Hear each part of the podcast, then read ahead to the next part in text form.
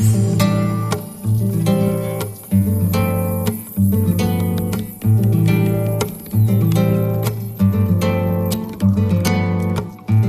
bolachinha é doce sucrinha E pomba conchinha terra Cabo Verde E bolachinha é doce sucrinha E pomba conchinha terra Cabo Verde Joia Hoje vamos mergulhar no universo musical de Kavita Shah, jovem cantora, compositora e estudiosa de musicologia de Nova York com origens indianas. Formada em Harvard e fluente em nove línguas, nomeadamente o francês, o espanhol, o português e o crioulo de Cabo Verde, Kavita Shah poderia ser descrita como uma pessoa guiada pela curiosidade a sua curiosidade por outros mundos e outras culturas, uma curiosidade alimentada por uma infância numa família de editores indianos estabelecidos na Big Apple, vai levá-la, muito nova, a aprender o piano e a cantar num coro, antes de se impregnar das sonoridades dos lugares que vai conhecendo mais tarde, como o Brasil ou ainda Cabo Verde.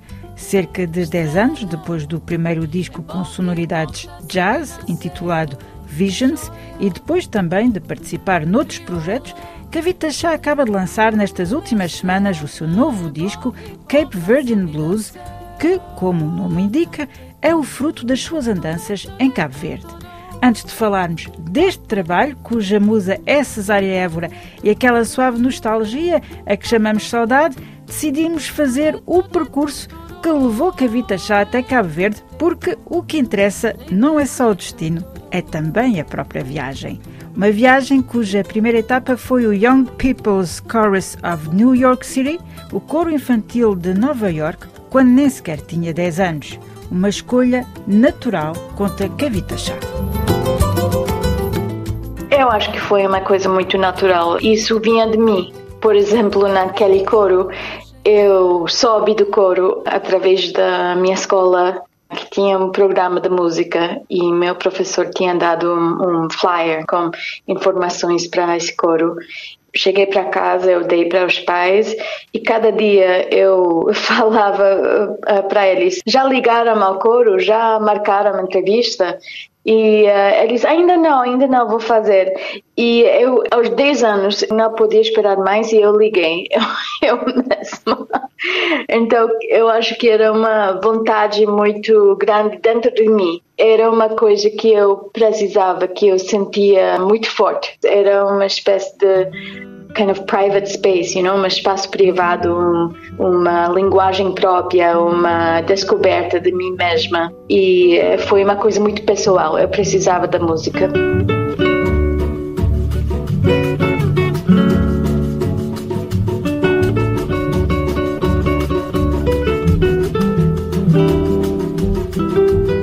Consta que o seu primeiro contato com a música lusófona foi quando aprendeu um clássico da música brasileira. Como é que foi isso? Sim, foi na, naquela mesma escola, naquela mesma aula de música, na minha escola pública, Nova York. Meus professores eram muito abertos ao mundo e nos ensinaram muita coisa de músicas sofisticadas também. Ouvi músicas de Joni Mitchell que eu não entendia até muitos anos depois, por exemplo. E uma canção que nos ensinaram foi Samba de Orfeu, de Luís Bonfá.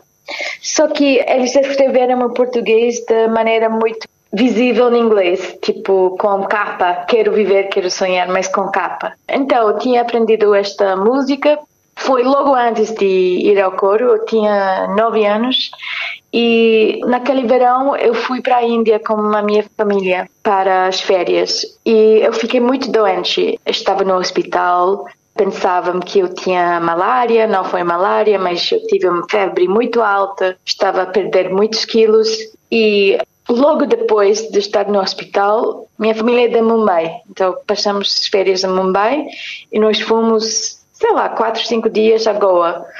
E foi também o meu primeiro contato com um, um lugar lusófono, um lugar também que não fosse anglófono, porque só conhecia Estados Unidos, Inglaterra, Índia. Então eu lembro da sensação de estar lá, eu lembro de muitas coisas. Talvez também porque, como eu estava doente, aí foi uma espécie de conforto. eu nunca tinha visto antes. Ouvi uns insectos muito coloridos, tropicais, ouvi uns, umas chuvas com uh, palmares, com o mar, ouvi uh, igrejas, aquela arquitetura portuguesa diferente. Então eu fiquei muito encantada. E como eu tinha conhecimento daquela canção, num barco turístico, eu subi no palco onde eu havia um guitarrista e eu disse: Olha, eu sei cantar uma canção em português. Se eu posso cantar contigo. Eu tenho uma foto daquela noite eu cantando, então eu acho que também foi aquela vontade que estava dentro de mim que eu precisava cantar, eu queria cantar. E como eu conheci uma coisa em português, eu senti que talvez aí pode ser uma conexão. É muito mágico pensar nisso, porque eu tive apenas nove anos e eu quase esqueci de tudo isso, mas é interessante agora que estou muito profundamente no mundo lusófono e na música lusófona que eu tive aquela experiência tão jovem. Nas suas numerosas vidas, a certa altura, foi viver para o Brasil. Como é que foi musicalmente para si essa experiência no Brasil? Para mim, Brasil é tudo. Para mim, Brasil é talvez o país mais rico em termos de música, porque tem tantas coisas, tantas misturas de culturas, de ritmos, de tradições e é um lugar muito fértil para a música. Então, para mim, tendo 20 anos de idade, quando eu fui lá, foi uma experiência muito importante, muito formante porque eu também estava num caminho mais acadêmico, né? Quer dizer, também sendo filha de imigrantes, a música não era realmente uma opção para a minha carreira. Eu estava estudando na Harvard, eu estava estudando literatura latino-americana, eh, espanhol, português, e já não era uma coisa muito prática, mas era uma coisa muito acadêmica e eu tinha ainda essa vontade de ser música, mas não percebia como que ia ser o caminho. E foi no Brasil que realmente abriu para mim aquela talvez confiança e uh, inspiração e eu comecei a trabalhar, por exemplo, como um bloco afro, estava fazendo uma pesquisa sobre a música afro-brasileira e aquele Bloco Afro é uma associação que faz espetáculos para carnaval, mas também que espalha mensagens de autoestima na comunidade negra através de conexões com a diáspora africana, com a revolução africana, com uh, o movimento de direitos civis nos Estados Unidos dos negros.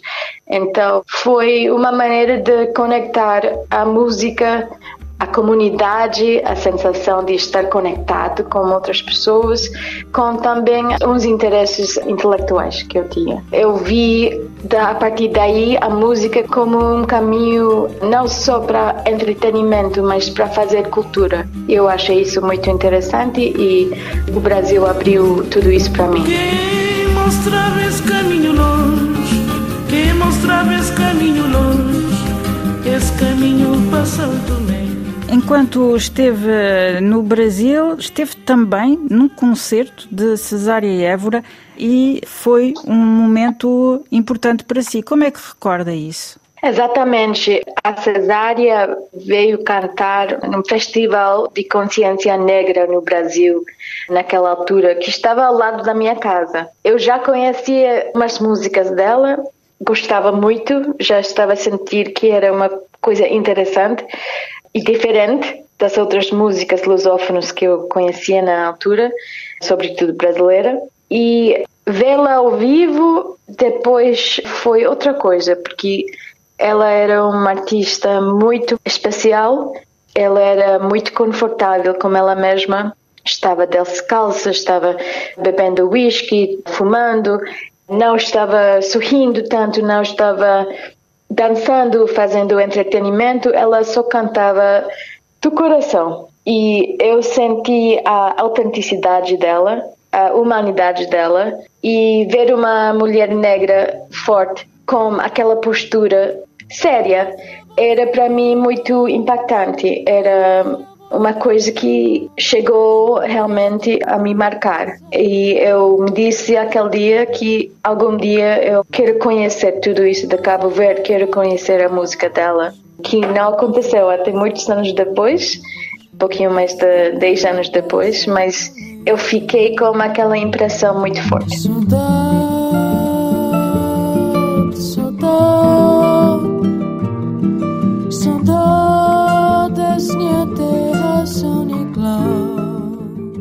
Uma das músicas cantadas eh, por eh, Cesária, Saudade, acompanhou-a no seu percurso musical. Essa música está no álbum Visions e está também agora no seu novo trabalho Cape Verdean Blues.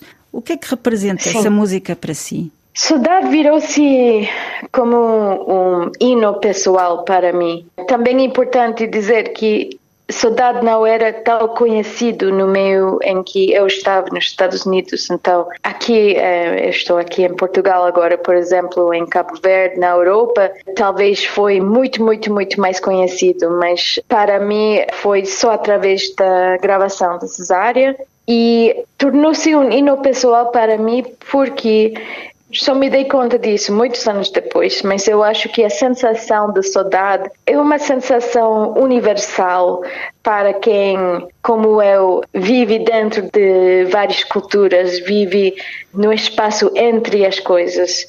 Eu cresci com um sentimento de saudade na minha casa, que era uma saudade para um lugar que já não existia mais, uma Índia dos meus pais, dos meus avós, que já não tinha aquela conexão. Os meus pais levavam-me isso. Aquela saudade lusófona, mas também universal, saudade imigrante, exílios, de quem está fora do país, quem está fora de casa.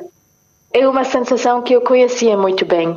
E depois eu perdi meu pai, eu tinha só 18 anos, ele era muito jovem, ele tinha só 46 anos. E logo depois os meus quatro avós faleceram e eu não tenho irmãos, então foi muito súbito que eu perdi quase toda a minha família. Então também tinha saudade não só da cultura, não só de saudade que eu conheci dos meus pais, mas da minha vida, da vida que eu tive até então. Então é uma sensação muito forte que eu sempre levei dentro de mim e eu cheguei a expressá-la através desta canção Saudade.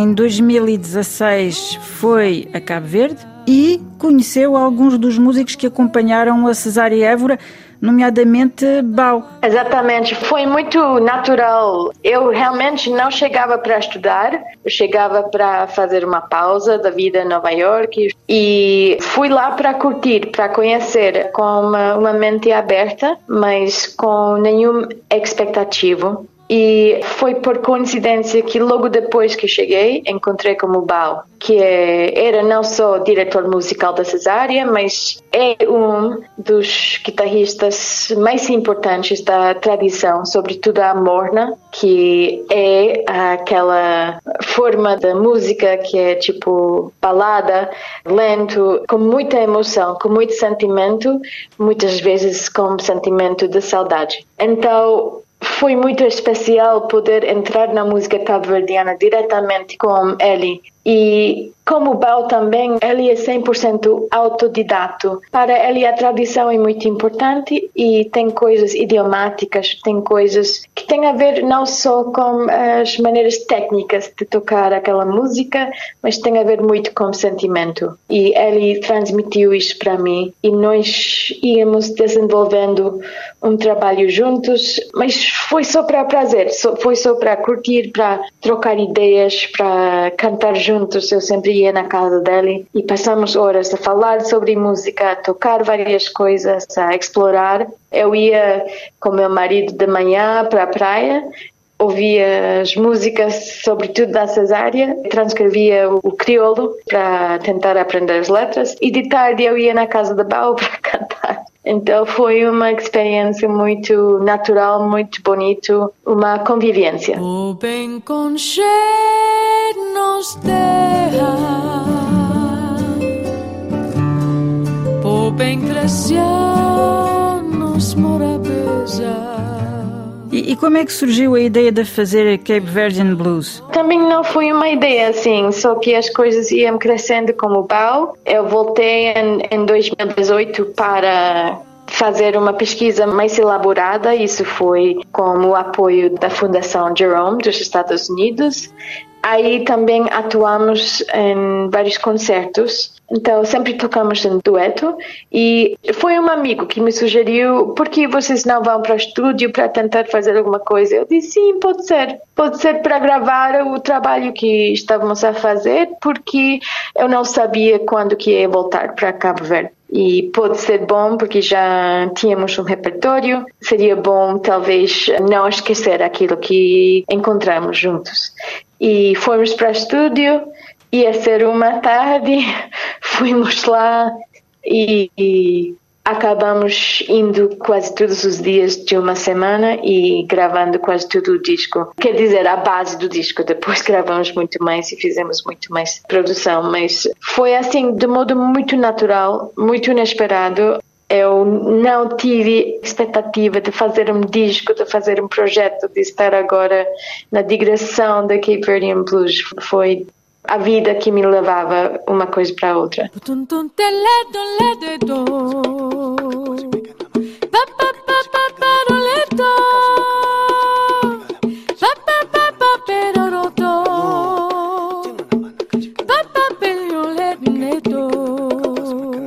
Para além de BAU, este trabalho também conta com diversos outros eh, contributos, eh, outros eh, Sim. grandes nomes da música cabo-verdiana. Sim, principalmente o Miroque Paris na percussão, que também era percussionista da Cesária por muitos anos. Eu fui introduzida a Miroque Paris aqui em Lisboa por Nancy Vieira, que é outra cantora muito especial.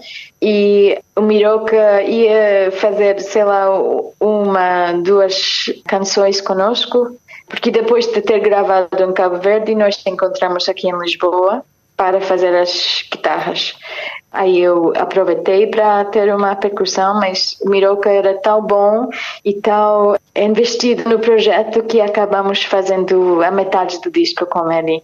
E então ele também tinha aquela perspectiva da tradição, por lado de ter trabalhado com a cesárea, mas como ele é também residente aqui em Portugal por eh, muito, muito tempo. Tenho trabalhado com muitos artistas, com pessoas da diáspora africana, diáspora, por exemplo, francófona. Também trabalhou recentemente com a Madonna.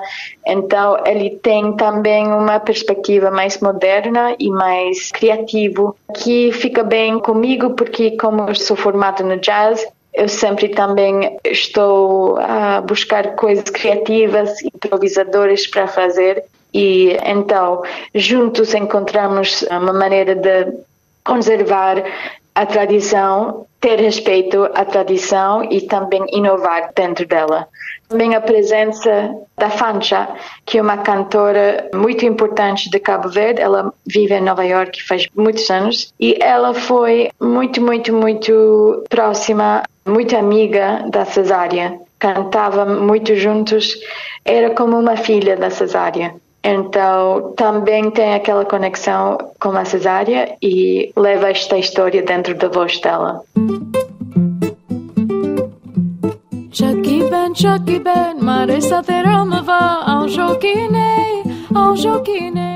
Para além destes eh, contributos, também tem uma música do Javan e uma música tradicional indiana. Como é que se inserem essas escolhas dentro deste disco Cape Verdean Blues? Sim, uh, por exemplo, a canção Flor de Lis de Dejavan Primeiro fizemos porque nós gostávamos muito de tocar aquela música. Sempre fazíamos naquelas sessões em casa. Foi uma das músicas que gostamos de fazer. E segundo, porque a música brasileira é muito importante para a música cabo-verdiana. Houve muitas influências, sobretudo na guitarra e na maneira de tocar guitarra, que veio do Brasil. Houve uns barcos que sempre paravam entre Brasil e Europa, paravam em Cabo Verde e houve uma troca com os músicos e os guitarristas, sobretudo. Então, tem uma influência muito grande. Para mim faz todo sentido incluir uma coisa brasileira por causa do meu percurso, por causa da influência que teve também no Bao. E depois a canção indiana, que é uma canção de ninar, que meus pais cantavam quando eu era pequena, chama-se Chucky Ben. Chucky é um pardal, é um passarinho. E é uma canção de brincadeira, diz vem brincar comigo, passarinho, e não vai embora, vem brincar.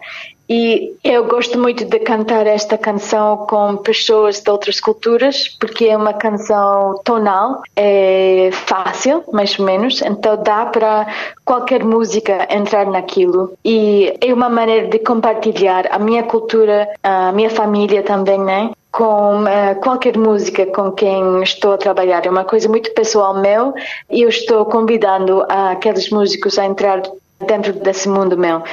Também neste disco, a maneira em que nós fizemos aquela canção Chucky Ben, adaptamos lá um ritmo das ilhas Barlavento de Cabo Verde, que é o San John. É uma canção indiana com ritmo de San John e decidi na produção de adicionar um gimbri, que é um instrumento de Marrocos, como um mestre da música nawa, Malem Hassan Ben Jafar.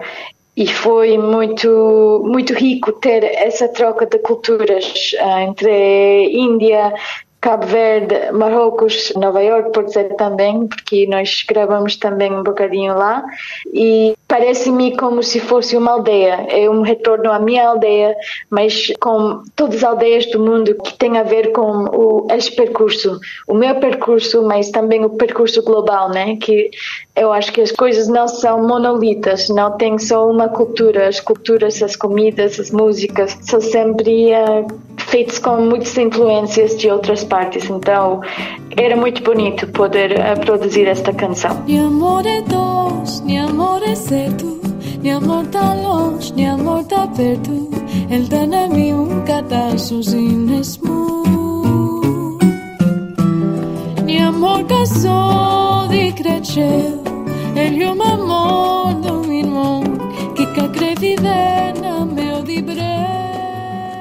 Tem estado a apresentar este novo trabalho desde setembro. Como é que está a ser esta apresentação? Está a ser muito, muito lindo, um bocadinho intenso, porque tem muitos concertos, muitas coisas e uh, também como é um projeto global, não é só para partilhar num lugar. Então fizemos três semanas nos Estados Unidos de digressão, foi muito bem recebida e foi um grande prazer poder trazer aos músicos de Cabo Verde para os Estados Unidos, porque foi a primeira vez que eu cheguei a, a dar luz e a, a compartilhar esta música que eu tenho trabalhado por tantos anos em Cabo Verde, lá no meu país, que é os Estados Unidos. Vai também apresentar em Cabo Verde e vai também apresentar em França. Como é que encara precisamente essas datas agora em, em Cabo Verde e em França no dia 2 de dezembro? Sim, então depois vamos, ah, depois dos Estados Unidos, Portugal, vamos para Cabo Verde, vamos tocar dias 10 e 11 em Praia, no Palácio da Cultura Ilha do Lobo, e dia 17 em Mindelo, Centro Cultural do Mindelo. E uh, logo depois vamos fechar aquela digressão de três meses em Paris,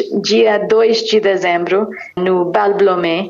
Paris é muito importante para várias coisas. Para mim, porque eu já sou quase francesa, eu estou esperando o, o passaporte, eu estou casada com um francês por muito tempo e eu passo muito tempo lá e eu também comecei a minha carreira na França, então para mim é um lugar que tem sido muito importante para a música e também para a vida pessoal. Depois, é muito importante para este projeto porque a Cesária fez a carreira na França. Se não fosse pela França, não tivéssemos a Cesária, porque Foi na França que fez a fama da cesárea, que ela chegou a ser muito amada por exemplo, o Bal me diz que passava meses com cesárea na França. Então, é um lugar muito importante para a música cabo-verdiana.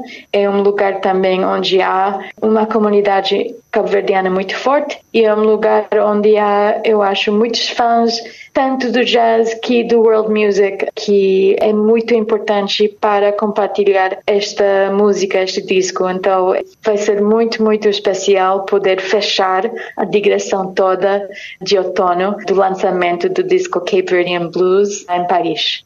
Que novos projetos têm em mente? Geralmente, quando estamos eh, em concertos, já estamos a pensar no que vem a seguir.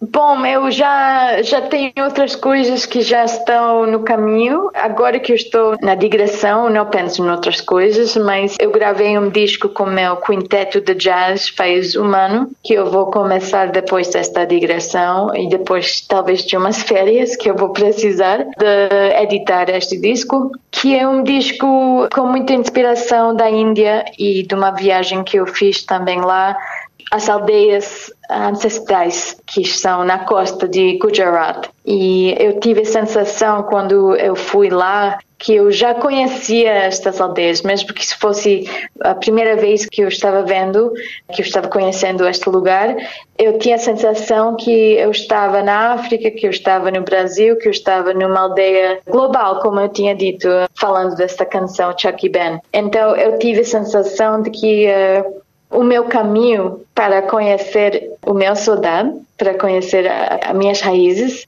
era normal não ir diretamente de Nova York para Índia ou para Gujarat. Era normal para mim ir através do Brasil, através de Cabo Verde, através de Portugal, através da França, para finalmente chegar lá. Era uma maneira de reconstruir a sensação de lar, a sensação de casa, que quando eu cheguei eu senti que eu já tenho isso dentro de mim. Então foi uma sensação forte e eu gravei este disco um pouco baseado nisso. Tem muito jazz, tem muitas composições minhas, modernas, muito diferentes deste projeto que estou a fazer agora. E tem umas influências da música tradicional indiana, da música clássica, os ragas. Então, isso vai ser interessante, mas eu acho que eu vou precisar, como se diz, clean the palate, limpar, limpar uh, um pouco a mente antes de mergulhar no mundo desse outro disco. Agora estou 100% focada na música cabo-verdiana.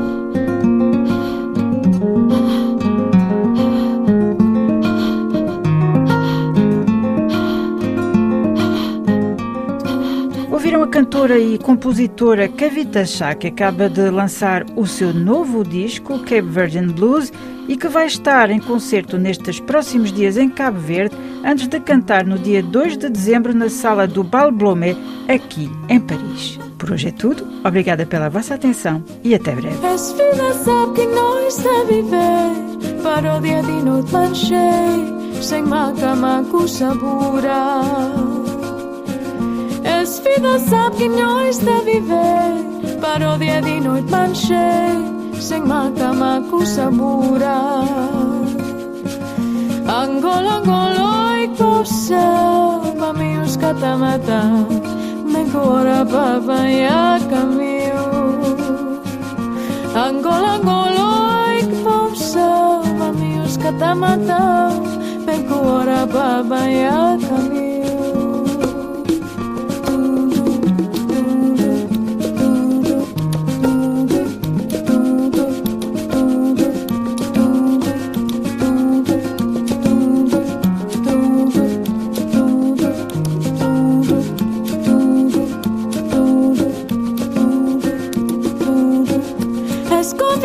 Ciência das minhas vivências, paciência de uma consequência, existência de uma extravagância. É consequência das minhas vivências, paciência de uma consequência, existência de uma extravagância. Angola, Angola e Cochão, mami catamata, vem com hora para apanhar